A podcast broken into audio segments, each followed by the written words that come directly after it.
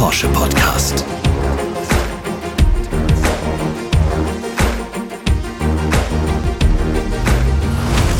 Vorbilder, Spitznamen, Oldtimer, Misserfolge, Hefezopf, Spaßvogel, Larifari, Technologietransfer. Gänsehaut. Das waren unsere neuen Wörter in elf Sekunden. Und damit herzlich willkommen zur heutigen Folge des 911 Porsche Podcast. Mein Name ist Sebastian Rudolph und wir haben unser Podcast-Studio heute im Kommunikationsforum in Stuttgart-Zuffenhausen aufgebaut. Auf die Porsche-Skulptur mit den drei weißen Elvern, die in den Himmel ragen, können wir trotzdem schauen. Die habe ich als Miniatur mitgebracht.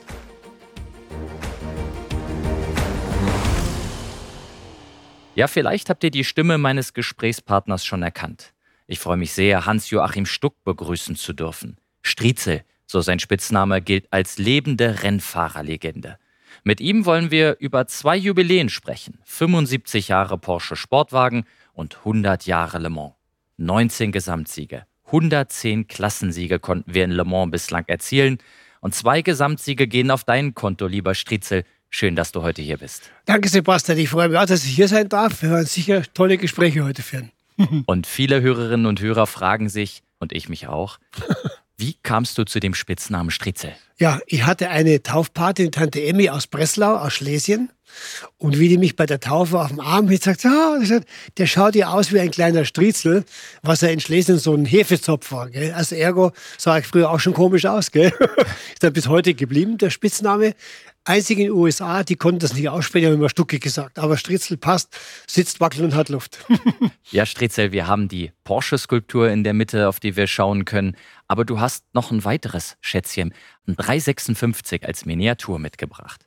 Erzähl den Hörerinnen und Hörern bitte mal, was es damit auf sich hat. Ja, das ist ein ganz besonderes Stück, Sebastian. Und zwar hat dieses Auto, den 356 in Silber, Ferry Porsche meinem Vater zum 60. Geburtstag geschenkt. Ferry Porsche hat für meinen Vater den Autounion mit konzipiert und auch möglich gemacht. Die beiden hatten ein sehr enges Verhältnis, auch technisch. Für mich ein ganz wichtiges Stück Zeitgeschichte, vor allen Dingen wegen meinem Vater, wegen Ferry Porsche, steht bei mir zu Hause im Büro und wird täglich bewundert, was ganz wichtig ist für mich in meinem Leben. Absolut und schön, dass du es mitgebracht ja. hast. Stichwort Zeitgeschichte. 75 Jahre Porsche Sportwagen haben wir am 8. Juni ja. gefeiert am Porsche Platz. Du warst mhm. mit dabei, bist den 962 gefahren in der Jubiläumsparade. Mhm. Was war das für ein Gefühl? Also es war ein total klasse Gefühl, Sebastian, weil einfach wiederum da ich auch mit Porsche den besten Abschnitt meiner Rennfahrerkarriere hatte, ab 85, die größten Erfolge mit erzielen durfte, die ganze Entwicklung, die ich gemacht Ich habe in der Zeit unter einem Regie von Professor Bott, von Peter Falk, von Norbert Singer erstmal richtig gelernt, Rennen zu fahren. Vorher war das alles Larifari. Hier hat man mich mal richtig erzogen im Hause Porsche. Und war es für mich dann so mehr eine tolle Freude, Verpflichtung, bei der Party mit dabei zu sein, ein Teil damit davon sein zu dürfen bei dieser großen Feier. Und zwar ein ganz fantastischer Tag. Für mich ganz klar, Sebastian, Weihnachten bereits vorgezogen. Ja. mit übrigens dem markanten blauen Helm mit den weißen Sternen. Ja. Den hast du buchstäblich 2011 an den Nagel gehängt. Aber die Erfolge ging auch da weiter. Erzähl uns was. Ja, das war theoretisch. Das war im Nachhinein ein großer Fehler, sagen, es war das letzte Rennen. Es war bei weitem nicht das letzte Rennen. Da haben einige hinterher gefolgt. Sogar im vorletzten Jahr wurde ich nochmal Vize-Europameister in der GT2 auf KTM zusammen mit Chris Rosenberger. Da kam wie die Jungfrau zum Kind zu dem Job, weil ein Fahrer gefehlt hat. Und da haben meine Buben gesagt, Papi, komm mal, du musst hier mal ein Rennen fahren. Da bin ich nach Monza. Da habe ich gesagt, gut, ich möchte das Training fahren, schaue, wie es mir geht. Und da war ich da wirklich im Training auch sofort schnell. Da sind wir wirklich noch in einem Jahr mit drei Siegen ein paar dritten zweiten Plätzen noch äh, Vize-Europameister, was natürlich toll war. Und da dazwischen auch dann viele Einsätze mit Audi, mit dem ersten R8, äh, da auf dem Nürburgring, die VLN-Serie zusammen Rennen gewonnen mit Frank Stippler. Aber jetzt habe ich schon lange kein Rennen mehr gefahren. Für mich viel zu lange, seit zwei Jahren. Jetzt musste ich wieder was rühren, Kruzifix. du hast während äh, der vergangenen Jahre dich auch sportpolitisch engagiert als Präsident des Deutschen Motorsportbundes. Mhm. Wie können wir uns das vorstellen? Warum hast du das gemacht? Ja, ich wollte meinem Sport was zurückgeben. Der Sport, der mir mein Leben ja auch beschert hat, auch positiv.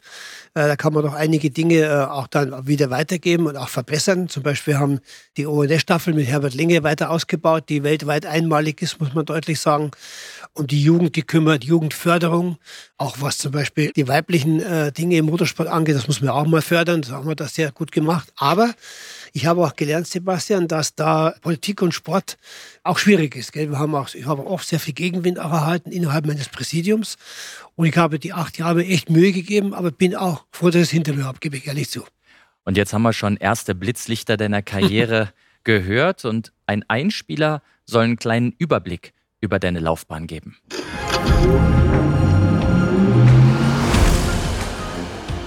Hans-Joachim Stuck wird am 1. Januar 1951 in Garmisch-Partenkirchen geboren. Bereits sein Vater, Hans Stuck, ist ein berühmter Rennfahrer. Aufgrund seiner Erfolge bei Bergrennen nennt man ihn den Bergkönig. Sein Sohn Hans-Joachim erhält bereits als 16-Jähriger per Sondergenehmigung seinen Führerschein, erwirbt mit 18 seine Rennlizenz und gewinnt ein Jahr später das erstmals auf dem Nürburgring ausgetragene 24-Stunden-Rennen. 1971 wird er BMW-Werksfahrer in der Tourenwagen-Europameisterschaft und bestreitet parallel Rennen in der Formel 2. Mit Ford wird er 1972 deutscher Tourenwagenmeister und avanciert anschließend mit Formel-2-Siegen auf einem March BMW als König von Hockenheim zum Publikumsliebling. Von 1974 bis einschließlich 1979 startet er für verschiedene Teams in der Formel 1, erzielt 29 WM-Punkte und steht zweimal auf dem Podium.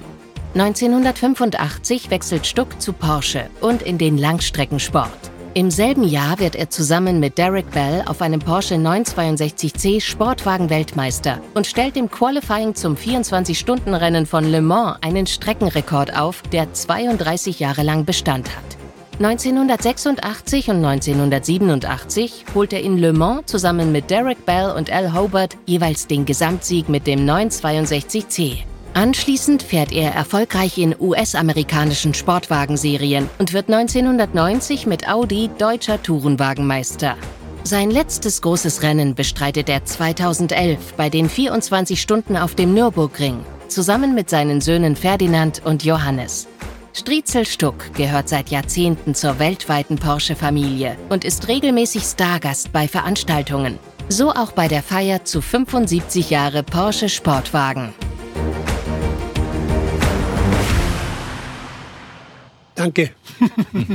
ja, Striezel, und bei 75 Jahre Porsche Sportwagen waren wir froh, dass du mit dabei bist. Und Danke. ich glaube, alle Hörerinnen und Hörer haben es jetzt nochmal Revue passieren lassen können oder zum ersten Mal gehört, was du alles für Titel eingefahren hast und noch weitere Spitznamen, die du bekommen hast. Lass uns über Le Mans sprechen diese Rennstrecke und das Rennen insgesamt mhm. umgibt ja eine gewisse Magie. Ja. Wie schaut die aus? Also Le Mans gehört für mich zweifellos zu den drei wichtigsten Rennen der Welt. Ist einmal Indy 500, der Grand Prix von Monte Carlo und Le Mans. Das haben, haben definitiv den höchsten Stellenwert. Gell? Dazu kommt durch Le Mans ganz speziell 24 Stunden mit ein oder zwei Co-Piloten noch, die du dabei haben musst. Das ganze Team bereitet sich das ganze Jahr darauf vor. Dann diese Le Mans-Woche mit Montag, Dienstag Abnahme, dann Freitag frei, dann das Qualifying, dann das Rennen. Und auch gerade die 24 Stunden, wo, wo ja alles passieren kann. Teilweise ist Le Mans eine normale Straße zum Beispiel, diese lange Geraden, die Unodier, die jetzt durch Schikanen sicherer gemacht worden ist. Damals bei meinem Rekord war das ja ohne Schikane. Und du musst dir vorstellen, da waren ja diese normalen weißen Linien in der Mitte. Und wenn du über 380 schnell warst, dann waren die Linie optisch wie, wie weiß durchgezogen. Ich bin ja einmal nach der 407 gefahren mit dem 962 und es war schon richtig schnell. Aber es sind Erlebnisse, die, die wirst du einfach nie vergessen, gell? Oh, Wahnsinn. Mhm. Mir stockt gerade der Atem. 407, 407 ja. Kilometer In der Nacht. schnell. Ja, genau. Und ein gewisses Risiko, was immer mitfährt. Deine Fahrkünste in allen Ehren. Aber wie verarbeitet man das? Auch wenn man sieht, dass manch ein Kollege sogar sein Leben gelassen hat auf der Rennstrecke. Das ist richtig. Also gerade die Kollegen eben, die man in den Jahren auch verloren hat, gerade ob es ein Stefan Belloff war, von dem ich eigentlich das Porsche-Fahren im 1962 gelernt habe, der mir das beigebracht hat, oder ein Joe Gardner oder ein Manfred Winkelhock, das sind schon Dinge, die mitfahren. Aber Gott sei Dank muss ich eines sagen, wenn ich im Auto gesessen bin, der Motor ist gelaufen, da war das weg. Und ich weiß nicht, wie es gewesen wäre, wenn ich beim Rennen hätte dran denken müssen. Dann wäre ich sicher nicht mehr schneller gewesen. Da war irgendwie eine Abschaltvorrichtung drin, die mir das Gott sei Dank erspart hat. Also es war schon dann äh, immer auch viel Zeit zum Nachdenken, was man macht. Und wir hatten zu dem Zeitpunkt ja auch nicht die optimale Sicherheit wie heute. Es war immer zu dem Zeitpunkt ein gewisser Standard, der war da mehr war halt nicht. Gell? Du hast damit leben müssen. In diesem Jahr ist unser Werksteam in Le Mans mit drei Porsche 963 an den Start gegangen, also hybridisierter LMDH-Rennwagen. Und es gab Rückschläge und Misserfolge. Vielleicht du aus deiner Kenntnis der ganzen Szene, wie geht mhm. man am besten damit um, dass man sich neu motiviert und sagt, komm, im nächsten Jahr machen wir es besser. Gut, da ist sogar manchmal so ein Rückschlag ganz gut. Weil wenn du jetzt da hinkommst, wie man es bei Porsche eigentlich gewöhnt ist, das erste Mal hinkommt und gewinnt, ist das Tagesordnung. Jetzt hat man, ist man von Ferrari geschlagen worden, sagen, Ferrari hat einen super Job gemacht, Kompliment, kann man ruhig sagen. Jetzt gibt es einen neuen Ansatz, nächstes Jahr müssen wir gewinnen. Und jetzt wird sicher alles, das ist auch eine spannende Aufgabe für alle Beteiligten im Porsche-Team, ob es Fahrer, Ingenieure, Mechaniker sind, jetzt für nächstes Jahr sich so zu vorbereiten, dass man dann natürlich da vielleicht gewinnen kann. Aber man muss eines sagen, es war auch ein sehr schwieriges Le Mans, auch vom Wetter her. Und im Vergleich zu meinen Zeiten, da war Le Mans ja anders. Wir mit den Autos sind im Rennschnitt vielleicht so 85, 88 Prozent gefahren. Heute ist Le Mans ein Sprintrennen, Sebastian. Die fahren von der ersten Runde bis zur letzten volles Rohr. Auch ein ganz anderer Ansatz, dass da auch durch mehr Fehler passieren, ist auch klar. Gell? Aber es ist interessant zu hören, stärker zurückkommen und alle Hörerinnen und ja. Hörer, die äh, Porsche die Daumen drücken, sei gesagt, genau das werden wir tun. ähm, zum Wettbewerb gehört immer auch das Lob für die Konkurrenz, wenn sie besser waren. Und nach innen raus äh, müssen wir unsere Lehren ziehen und Motorsport bleibt mhm. fest in unserer DNA. Also was Ferrari geleistet hat, da kann man jetzt hinarbeiten. Das erreicht Porsche mit Sicherheit, da bin ich überzeugt davon. Dann noch 5% drauf und dann gewinnen wir wieder. So kürzt das. da können wir nächstes Jahr feiern. Apropos Gewinnen, 86 und 87, deine beiden Le Mans Gesamtsiege mit Porsche. Welche Bedeutung hatte das damals oder auch heute noch? Also wie ich meine Karriere mit 18 Jahren angefangen habe, war für mich immer ein Wunsch, eines dieser drei wichtigsten Rennen der Welt mal zu gewinnen oder möglichst mal auf Stocker zu fahren. In der Formel 1 war ich zweimal Dritter. Das war nicht, nicht weil ich wollte, aber nicht schlecht. Und wie ich dann beim ersten Mal 86 mit Derek und Al Holbert auf, auf dem Podium gestanden bin und diese Menschenmassen auf der Geraden, ich hatte Le Mans gewonnen, habe ich gedacht, Stucke, jetzt hast du es geschafft, gell? Und diesen Moment, Sebastian, werde ich in meinem Leben nie vergessen. Der ist auf dem gleichen Level wie die Geburt meines Sohnes Johannes und Ferdinand. Das war das gleiche tolle Erlebnis. Von der Spannung her, von der Erwartung her. Aber ein Le Mans-Sieg, das war, krieg heute noch Gänsehaut. So geil war das. Entschuldige, wenn ich sage. Wir sprechen gleich noch über weitere Themen, aber da du Le Mans so authentisch beschrieben hast, dann hören wir uns jetzt noch ein paar Fakten zu dem Rennen und der besonderen Verbindung zu Porsche an. Das 24-Stunden-Rennen von Le Mans ist das berühmteste Langstreckenrennen der Welt und wird seit 1923 auf dem Circuit de 24 Heures ausgetragen. Die Idee, durch ein Rennen, welches auch nachts weiterläuft, die Zuverlässigkeit der Autos zu testen. Der größte Teil des heutigen Parcours wird außerhalb der Rennen vom normalen Verkehr benutzt. Seit 1951 sind Rennwagen der Marke Porsche jedes Jahr am Start. Der Lohn dieser einzigartigen Ausdauer sind eine Reihe von Rekorden, darunter 19 triumphale Gesamtsiege bei 110 Klassensiegen bis 2022. Anlässlich des 75. Geburtstags der Sportwagenmarke hat Porsche in diesem Jahr im Rahmen des 24-Stunden-Rennens von Le Mans erstmals eine umfangreiche Spendenaktion initiiert. Für jede der von den drei Porsche 963 gefahrenen Rennrunden flossen 750 Euro zugunsten der Racing for Charity Aktion in einen Sondertopf. Die Werksautos von Porsche Penske Motorsport absolvierten beim 100. Geburtstag des größten Langstrecken-Events der Welt insgesamt 733 Runden. Die sich daraus ergebende Spendensumme in Höhe von 549.750 Euro stockt Porsche anlässlich seines Jubiläums auf 911.000 Euro auf. Das Geld kommt drei gemeinnützigen Organisationen zugute. Ja, Striezel, und da möchte ich, ich ja, möchte ich gerne gleich anknüpfen. Racing for Charity haben wir gehört, eine Aktion von Porsche, um Menschen in Not etwas zu geben, sie mhm. zu unterstützen. Wie sieht der Motorsportler Stritzel das? Ich finde das großartig. Nicht eben eine eigennützig einen Erfolg zu decken, sondern mit diesem Rennen noch was für die Gemeinnützigkeit zu tun. Leuten zu helfen, finde ich, ist synonym für Porsche. Kann man nur sagen, Riesenkompliment. Großartig. Und ähm, Leuten zu helfen, das Autofahren noch attraktiver, noch sicherer zu machen, ist ein Stichwort für die nächste Frage. Denn der Rennsport ist ja immer auch eine Erprobungsplattform, mhm. Technologietransfer von der Rennstrecke auf die Straße. Warum ist das so wichtig? Also der Rennsport ist nach wie vor das schnellste und härteste Entwicklungsprüffeld der Welt für mich. Und so viele Dinge, die in meinen äh, über 50 Jahren Motorsport aus dem Rennsport in die Serie kommt, ob das jetzt Aerodynamik war, ob das ABS war, ob das Getriebe war, Fahrwerke waren, dann Carbon in Rennsport, was heute im normalen Auto auch die Bremsen sind. Ich glaube, es gibt keine andere Plattform, die so viel für diese rasante Entwicklung für die Serie beigetragen hat wie der Motorsport. Und im Motorsport, ich glaube, das äh, Geheimnis können wir verraten, genießt du den Ruf als Spaßvogel, Freund von Streichen. Äh, stimmt es, dass du einmal im Flugzeug 50 Paar Schuhe durcheinander gebracht hast? Alle schliefen. Striezel macht sich einen Spaß? Ja, das war einer noch der harmlosen Späße, muss man sagen. Da haben wir einen Rückflug von Formel 1 Grand Prix in Japan. Da sind wir noch mit alle mit einem Flugzeug immer von London geflogen. Vorne der ersten Klassen saßen Ecclestone, die ganzen Rennleiter alle, wie sie alle hießen. Und hinten saßen Fahrer und Mechaniker. Die haben sich alle gepennt, weil sie müde waren. Ich war wach. Ich dachte, pass auf, jetzt werde ich mal ein paar Schuhe verstecken von hinten nach vorn. Die Folge war dann, dass am Zoll in London ungefähr 20 Leute ohne Schuhe standen. Alle stinksauer waren natürlich. Gell? Und wer war es? der Stuck. Aber ich meine, Spaß muss sein, das finde ich auch wichtig. Gell? absolut, du sagst, Spaß muss sein. Wie wichtig ist es, um praktisch mal die Lockerheit in den Sport zu bringen, der ja im Motorsport messbar an Millisekunden mhm. einen unheimlich hohen Druck erstmal hat. Ja klar, ich finde gerade dieses Anspannung, Entspannung ist ein ganz wichtiger Punkt für mich und für viele andere Fahrerkollegen auch. Wenn ich überlege, es gab ja früher das berühmte, oder gibt es heute das Trio Infernale, Prinz Leopold von Bayern, der wird übrigens nächste Woche 80, Dieter Quester aus Wien, also wo wir drei waren, da ist nichts trocken geblieben. Und auch heute hast du selbst in der Formel 1, wenn du siehst, ein Daniel Ricciardo zum Beispiel, der seine Späße macht. Ich finde, das ist ganz wichtig. Auch dieses Thema Anspannung Anspannung, Entspannung auch zu machen. Denn bei allem, was wir betreiben, es fährt immer ein gewisser Punkt Risiko mit. Es wird nie einen 100% sicheren Motorsport geben. Und wenn man da auch mal auf gut Deutsch mal die guten Zeiten mal ein bisschen rollen lässt, ein bisschen Spaß macht, finde ich, ist ein ganz wichtiger Punkt für mich. Ein anderer wichtiger Punkt ist das Thema Nachwuchsförderung. Wir mhm. haben es vorhin schon mal angetippt. Da hast du auch von profitiert. Nachwuchsförderung für Sportwagenfahrer, Richtig. die dein Vater auf den Weg gebracht hat. Was gibst du jungen Menschen mit auf den Weg?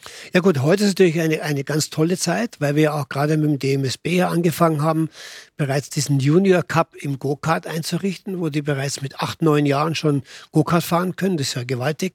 Ich musste bis 18 Jahre warten, bis ich erstes Rennen fahren durfte, weil ich keinen Führerschein gehabt habe. Aber das ist ein ganz wichtiger Punkt, die Nachwuchsförderung, dass man da ganz dezidiert in der Jugend anfängt, den Leuten die Chance gibt. Und vor allen Dingen finde ich, ist eines sehr wichtig, dass man auch bis zu einer bestimmten Formel 3 oder Formel 2 auch versucht, die Kosten niedrig zu halten, weil nicht jeder jede Familie hat das Geld, wenn man überlegt, dass eine, eine Saison Junior Card heute auch schon 50.000 Euro kostet. Wer kann sich das leisten? Der Motorsport muss auch mit der Jugend her bezahlbar sein, machbar sein, dass wir den jungen Leuten die Chance geben, sich da zu entwickeln. Ganz wichtiger Punkt. Gell? Und äh, es braucht die Leidenschaft, die, Leidenschaft, du, richtig, die ja. du von deinem Vater übernommen hast. Und interessanterweise auch deine Söhne Johannes und Ferdinand, mhm. die sind für einige Jahre, ich sag mal in Anführungszeichen, in deine Fußstapfen getreten. Richtig. Wie hast du das empfunden? Ich fand das natürlich toll. Also du kannst dir vorstellen, Sebastian, wie ich mit Johannes einmal auf dem Siegespodest zusammenstand.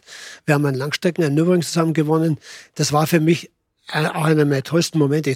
Und das zu übertragen, ihnen den Rennsport mitzugeben, die sind beide heute noch aktiv. Der Ferdi hat gerade jetzt vor einem Monat auf dem Lamborghini, ist er Dritter gewesen in der Nürburgring Langstreckenserie.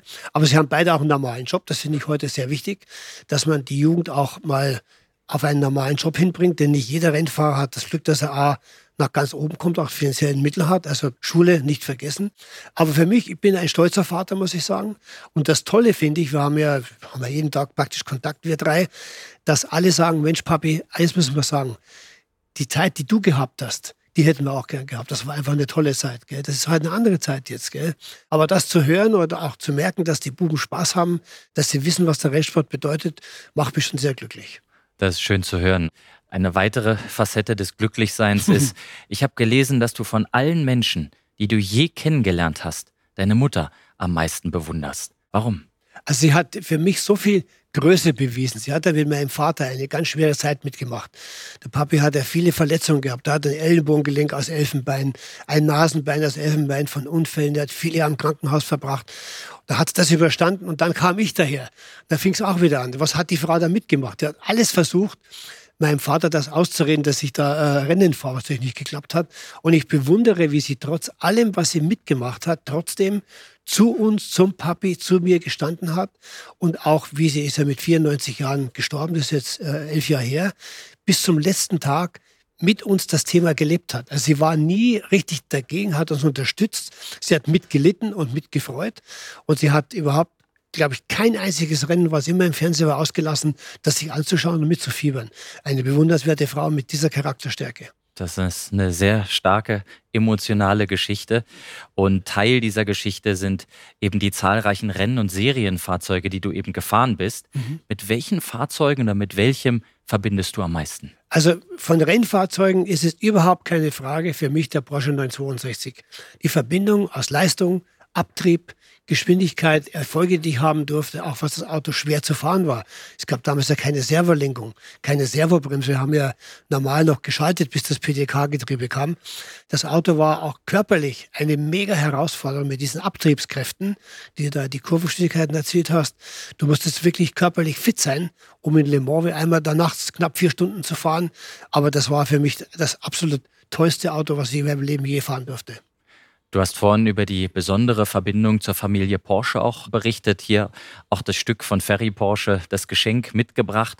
Wie kam es eigentlich dazu, dass diese Verbindung so lange, so nachhaltig positiv und eng war und immer noch ist? Ja gut, ich habe das Glück gehabt, auch noch Ferry Porsche persönlich kennenzulernen, kurz vor seinem Tod. Dann natürlich durch den Kontakt mit Porsche, mit Wolfi Porsche, der nicht weit, er wohnt in Zell am See, ich wohne in Kitzbühel. Wir sehen uns regelmäßig, wir fahren zusammen Oldtimer und dann jetzt so in der dritten Generation zusammen mit Ferdi Porsche darf ich auch das Eisrennen mitveranstalten in Zell am See. Also da ist eine Porsche-Stuck-Familientradition schon vorhanden. Und das gefällt mir sehr gut. Das sind für mich auf der einen Seite Vorbilder und ganz tolle Menschen, die, die man, wo man nur sich eine Menge abschauen kann, wie die leben, was sie im Leben gemacht haben, wie sie zum Leben stehen. Und ich bin sehr glücklich darüber, dass wir eine gute Freundschaft da haben. Das bedeutet mir sehr, sehr viel. Und der Wolfi Porsche ist, Wolfgang Porsche ist auch bei der Jubiläumsshow natürlich mit dabei gewesen, im 356 mit der Nummer 1 Toll. mit dem Roadster gefahren, Mark Webber mhm. äh, mit dabei. Das Hat einen richtigen Piloten gehabt, gell? Ja, genau. Das war was Besonderes. Ähm, mhm. Gibt es Werte, die für dich wichtig sind, die für die Familie Porsche wichtig sind, die euch so verbinden? Ja, ich glaube, da ist ein ganz klarer Punkt, was ich von meinem Vater gelernt habe und was ich bei Porsche auch äh, mitbekomme, ist diese Offenheit und Ehrlichkeit und die Bodenständigkeit. Ich meine, eine, alle Mitglieder der Familie Porsche sind besondere Menschen, aber die sind ein Mensch wie du und ich. Und die haben sich das bewahrt. Diese, diese Normalität, die Souveränität, die aber positiv rüberkommt. Und das ist für mich ein ganz wichtiges Beispiel, wo man auch was davon lernen kann, sich so zu halten, wie die das einem vormachen. Das finde ich ganz toll. Das kann ich genauso bestätigen. es ist schon was ja. Besonderes, auch in der Ferry Porsche Stiftung etwas für die Gesellschaft zu tun und mit ja. der Gesellschaft. Mhm. Lieber Stritzel, zum Abschluss unseres Podcasts spielen wir gerne ein Quiz. Und äh, nun würde ich dich einladen, buchstäblich mit auf die Rennstrecke zu kommen. Okay. Legen wir los. Du bekommst zu jeder Frage drei Antwortkategorien mhm. und dann schauen wir, ob du richtig liegst. Frage Nummer eins. Berühmtheit erlangte Le Mans unter anderem durch die einzigartige 5,8 Kilometer lange Unodier-Gerade, auf der enorme Geschwindigkeiten erzielt werden. Du hast es vorhin erzählt. Ein Porsche 917 war dort 1971 während des freien Trainings besonders schnell unterwegs. Wie schnell genau? A. 396 Kilometer, B. 352 Kilometer, C. 414 Kilometer. Ich glaube, es war Helmut Marko mit 414. Oh, das ist so stark geantwortet. Bei mir steht 396. Okay. Die gerade seit 1990 von zwei Schikanen unterbrochen. Mhm. Und äh, solche Geschwindigkeiten sind daher heute nicht mehr möglich. Richtig. Aber äh, damals 396, wobei ich habe gelernt, du bist ja 407 mhm. gefahren. Ich dachte 17 er wäre schneller, weil der weniger Abtrieb hatte, gell? Ja. Okay, gut. Also, springen wir schnell zu Frage Nummer zwei. Nie zuvor und nie wieder danach hat eine Marke in Le Mans derart dominiert wie Porsche im Jahr 1983 mit dem Rennwagen 956. Mhm. Wie viele Plätze in den Top 10 des Gesamtklassements gingen damals an Porsche? A 6, B 7 oder C 9? 6. Wie kommst du auf 6? Das schätze ich jetzt mal. Das ist knapp daneben. Es knapp waren daneben. neun. Okay. Plätze 1 bis 8 und 10. Siehst du, man lernt nie aus, gell? Und neunter wurde damals ein sauber BMW. Ein sauber BMW, ja. Aber das sind auch verdammt schwere Fragen. Ja, muss ich auch sagen. Also da muss ich wirklich passen, weil da, aber du siehst, wieder was gelernt. Ja. Striezel nimmt's sportlich und wir springen zu Frage Nummer drei. Lass uns ein paar Jahrzehnte weiterspringen. Der dritte Le Mans Gesamtsieg in Folge ist für Porsche im Jahr 2017 fast unbegreiflich. Noch am frühen Samstagabend muss der 919 Hybrid mit der Startnummer 2 mehr als eine Stunde lang repariert werden. Erst dann kann er weiterfahren. Von welchem Rang aus startet das Team seine furiose Aufholjagd an die Spitze? A. 19, B. 37 oder C. Rang 56?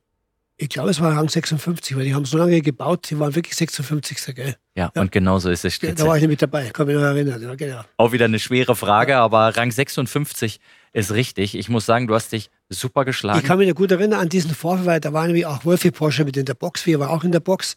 Und wir haben gesagt, also die haben, weißt du, und das, das Tolle ist, auch die, was man sieht bei den Mechanikern beim Porsche, gell, wenn das Auto in der Box steht, das ist denen völlig wurscht, ob der Motor heiß oder kalt ist, die langen dahin. Das habe ich auch bei keinem anderen Team erlebt. Da ist ein Einsatz wie verrückt, gell? Und die haben da gearbeitet, wie die Wahnsinnig, das Auto wieder fit zu machen und dann zu gewinnen, das ist natürlich fantastisch, gell? Das war der, war der Lohn dafür. Also buchstäblich, ja. Erfolg ist ja. immer Teamwork. Und Richtig. damals auch. So ist es, genau. Jetzt schauen wir, ob ihr, liebe Hörerinnen und Hörer, auch erfolgreich sein könnt. Wir haben eine Gewinnspielfrage für euch und Stritzel darf nicht helfen.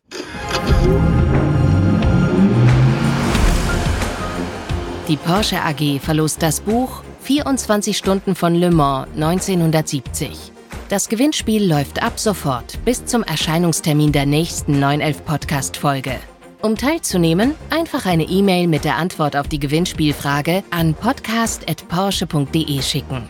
Unter allen richtigen Einsendungen lost Porsche den Gewinner aus. Mitmachen kann jeder, der mindestens 18 Jahre alt ist. Im Porsche Newsroom unter newsroom.porsche.de/podcasts sind die ausführlichen Teilnahmebedingungen zu finden. Viel Erfolg! Jetzt fehlt nur noch die Gewinnspielfrage. Wie oft hat Hans-Joachim Stuck in Le Mans den Gesamtsieg mit Porsche eingefahren? Schickt eure Lösung einfach per Mail an podcast.porsche.de und wir drücken euch die Daumen. So, lieber Stritzel, wir sind fast am Ende dieser Episode angelangt, buchstäblich wie im Fluge da durchgefahren. Aber eine Frage habe ich noch. Du hast so viel erreicht. Wir haben die ganzen Preise gehört und Spitznamen, die du hast und Titel, die du trägst. Welchen Traum verfolgst du eigentlich heute noch? Ja, das ist jetzt ganz gut, dass du mich das fragst. Seit letzten Donnerstag gibt es nämlich wieder einen wirklichen Traum. Und zwar wir, das ist in dem Fall Patrick Dempsey, Mark Webber und ich wollen versuchen, in diesem Jahr auf einem Porsche die 1000 Kilometer von Bathurst zusammenzufahren. Mit dem Team von Timo Bernhard. Wir hoffen, wir kriegen das hin mit Sponsoren und so. Und das wäre nochmal für uns drei, glaube ich, eine absolut tolle Geschichte. Dann wirklich sagen, das ist das letzte Rennen, gell? Hoffentlich kriegen wir es hin. und jetzt darfst du noch kurz auflösen, wie kam es denn zu diesem Traum? Ja, weil, weißt du, ich bin mit Marc und mit Patrick sind wir schon, äh, sagen wir, gute Kumpels. Und wir standen rum und haben natürlich die Autos gesehen. Und dann sagen wir, ein bisschen letztes Rennen gefahren. Ja, schon zu lange her. Und der Patrick, der will ja eigentlich auch, aber der kann nicht. Und dem Marc ist auch langweilig und mir auch. Und da kam der Timo dazu und dann haben wir gesagt, weißt du was, Timo, wir fragen dich jetzt mal was. Wir wollen noch dreimal ein Rennen fahren. Um Gottes Willen, hat er gesagt. Gell? Aber ich, das ist halt, weißt du, situationsbedingt ist es halt entstanden. Aber ich hoffe so, bitte halte auch mit die Daumen, dass wir das hinkriegen. Das wäre nochmal eine richtig tolle Sache. Also meine Daumen sind gedrückt. Du siehst meine Begeisterung. Ja, absolut, absolut. Und mit dieser Leidenschaft kann man natürlich so eine Träume verwirklichen. Genau. Also ich bin sicher, es wird gut werden. Ich drücke die Daumen Danke. und ich denke, alle Hörerinnen und du Hörer. Du musst da mitkommen, versprochen? Ich bin dabei. Gut. Jetzt habe ich was zugesagt, ganz spontan. Klasse. Also, liebe Hörerinnen und Hörer, ich hoffe, diese Podcast-Folge hat euch ebenso gut gefallen wie mir und wie Striezel.